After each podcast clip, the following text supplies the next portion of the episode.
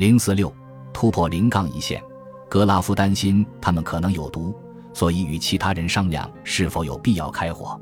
最后，众人还是放弃了这种可能，以免引起日军的注意。他们刺刀向前，顺着原路向相反方向撤退。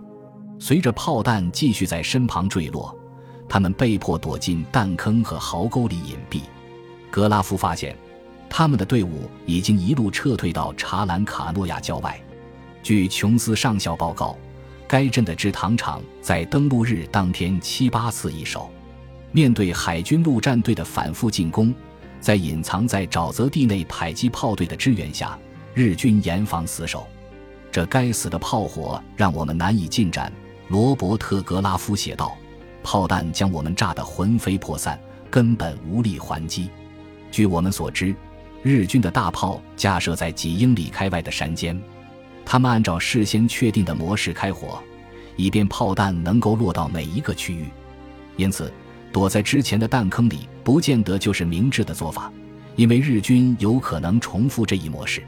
至于你是死是活，纯粹是凭一时的运气。格拉夫发现，一连绝大部分人都运气不佳。当他来到营总部时，一个熟人把他叫了过去。此人对他仍然活着感到惊奇，并且告诉他说，日军的炮火已经瞄准了他们，罗斯中尉也在炮火中当场遇难。当时，格拉夫浑身战栗，于是来到营总部待了一会儿。从西湾进入枪林弹雨开始，眼前发生的一切令他深受打击。叹息不已。下午五点，特纳下令特混舰队撤回，在海上过夜。现在只剩下坎布里亚号仍守在锚地附近。在岸上建立防空指挥中心之前，希尔的旗舰将暂时代替其作战信息中心，将与防空炮兵部队以及两栖部队的战斗机指挥舰建立联系。雷达也正在监视。探测是否有日军飞机胆敢独自或成队进入该地区。随着夜幕开始降临，海军陆战队第二师师长沃森与施密特来到岸上，接管了一万马长的前线。尽管巨浪已经掀翻了四辆两栖登陆车，沃森和助手梅里特·埃德森准将还是安全登陆，并且在红滩二区建立了指挥所。太阳落山后，他移动了位置。虽然已经人夜。远处仍旧炮火连天，日军的火炮和迫击炮从未停止开火。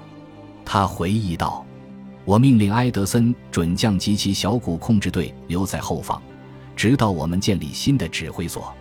总部剩余的成员开始沿着海滩北上，在穿过海滨公路后进入内陆，来到公路的隐蔽处。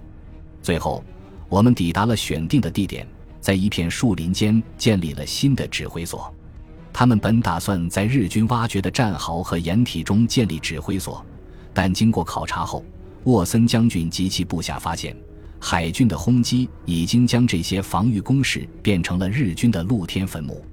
于是，岸勤队开始将死尸拖走，把日军储藏的炸药放到安全的地点。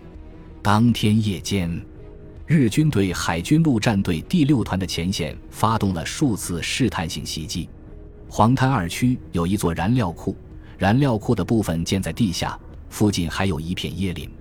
施密特在这片被毁坏的椰林当中建立了海军陆战队第四师的总部。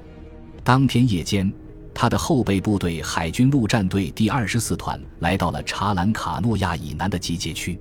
经过一天激烈的交火后，色班岛上只有一个团，即海军陆战队第二十五团。设法来到了事先确定的首日目标一线前，而且进行了有效防守。约有四十辆两栖登陆车一路从海上浩浩荡荡地来到这里，在可以俯瞰蓝滩和黄滩的高地上找到了隐蔽地点。每个师都事先制定了明确的目标。海军陆战队第二师将坚守左翼，击退日军对沿岸的任何袭击，同时准备向塔波查峰推进。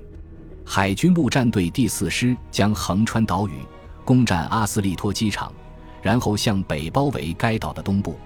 但两者之间出现了一个巨大的缺口：日军中的一些投机分子躲在斯舒普沼泽。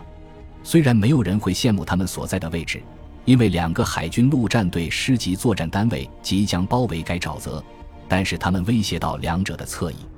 海军陆战队第八团和第二十三团的巡逻队沿着两师之间的界限互相搜寻，但最终未能取得联系。为了减少侧翼受到攻击的可能，霍兰德·史密斯批准海军陆战队第二十三团的后备部队及该团第一营开始登陆。当晚，第一营在抵达蓝滩一区后，协助暗勤队抵挡了大批日军的渗透。而哨兵需要按照规定使用密码和口令。盘问者站住，你是谁？回答：七月或其他月份。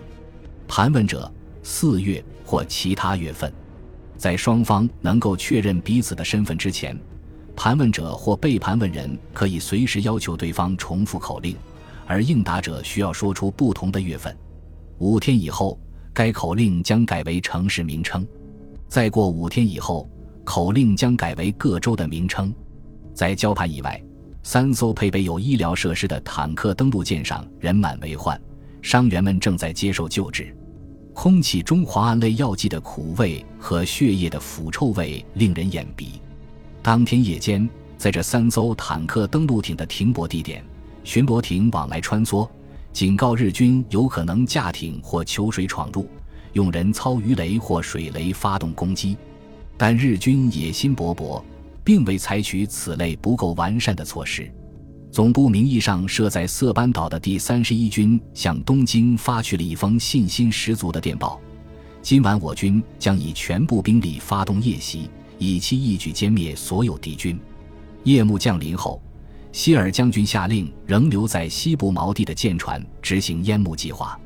随着配备有发烟器的步兵登陆艇在停泊地点。从上风头打开发烟罐，一团白色的烟雾开始向外扩散。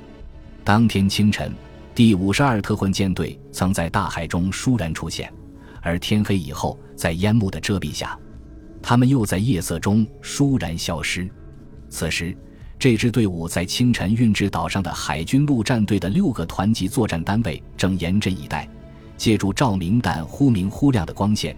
在伞兵坑和壕沟四周布设了带刺铁丝网，这些照明弹一边在降落伞下缓缓飘落，向地上投下道道阴影，一边有节奏的闪烁摇曳，不禁令人浮想联翩。